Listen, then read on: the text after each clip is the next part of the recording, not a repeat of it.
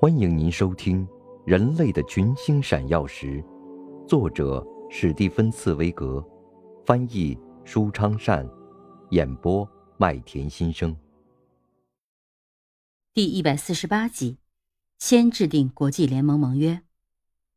话又说回来，威尔逊自己也是一位十分老练的谈判对手。他知道对方会怎样通过积延时日，让一种生机勃勃的构想逐渐枯萎。他也知道自己该如何去排除那些耽误时间的种种劫难。他还知道，仅仅通过为某种理想而献身的精神是不会使他成为美国总统的。因此，他顽强地坚持自己的立场，必须首先制定出国际联盟的盟约。他甚至要求将盟约逐字逐句地写进和德国签订的合约之中。他的这种要求势必会产生第二个矛盾，因为在协约国的欧洲成员看来，将国际联盟盟约的诸原则写进对德合约之中，这无疑是以德报怨，把未来的人道主义原则作为不该得的报答预先给了德国，而德国是第一次世界大战的元凶啊！当年，德国人由于入侵比利时时而粗暴地践踏了国际法，还有霍夫曼将军在布列斯特利托夫斯克用拳头肆无忌惮地猛捶了桌子的举止，诸如此类的举动，为强迫签订霸主条款提供了最恶劣的先例，足以证明德国的蛮横无理。所以，法、英、意大利要求先用旧的硬通货清算战争赔款。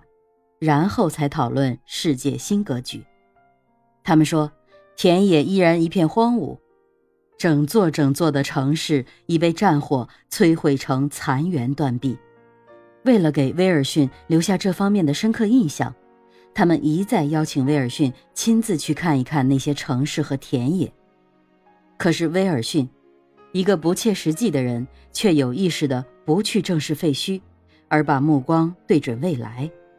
在他看来，只有一件事是他的使命：废除旧秩序和建立新秩序。尽管他自己的顾问兰辛和豪森反对，但威尔逊仍然毫不动摇地和坚定固执地坚持自己的要求。首先订立国际联盟盟约，也就是说，先讨论全人类的事情，然后才讨论各国的利益。斗争十分激烈，造成的严重后果是。浪费了许多的时间。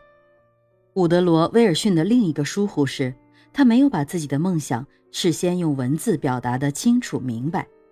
因而，在讨论中经常节外生枝。他随身带来的盟约计划完全不是最终的定稿文本，而仅仅是第一稿的草案。该草案不得不在无数次的会议上讨论、修改、增删。除此以外，外交礼节还要求威尔逊在抵达巴黎之后去访问其他的结盟国家的首都，也就是说，威尔逊要访问伦敦，要在曼彻斯特发表演讲，然后又前往罗马。由于他不在场，其他举足轻重的政治家也就没有真正的兴趣和热情推进他的计划了。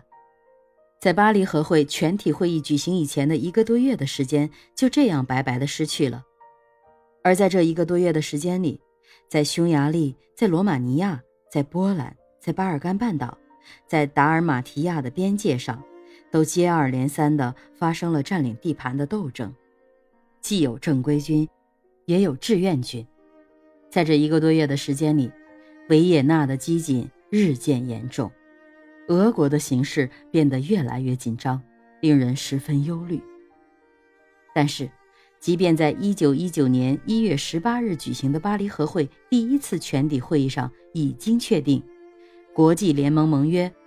将是总合约的一个重要组成部分。当然，还仅仅是在理论上，而盟约文件却始终尚未定稿，文件还始终处在无休无止的讨论之中，从这个人的手中转到另一个人的手中，从这个国家的政府。转到另一个国家的政府，这样又过去了一个月的时间。对欧洲而言，这是非常动荡不安的一个月。欧洲越来越急切地愿意得到自己真正的和平。事实上的和平。一九一九年二月十四日，第一次世界大战停战以后，过了三个月，威尔逊才提出国际联盟盟约的最后文本，也是被大会一致通过的文本。您正在收听的是《人类的群星闪耀时》，演播麦田心声，感谢您的收听。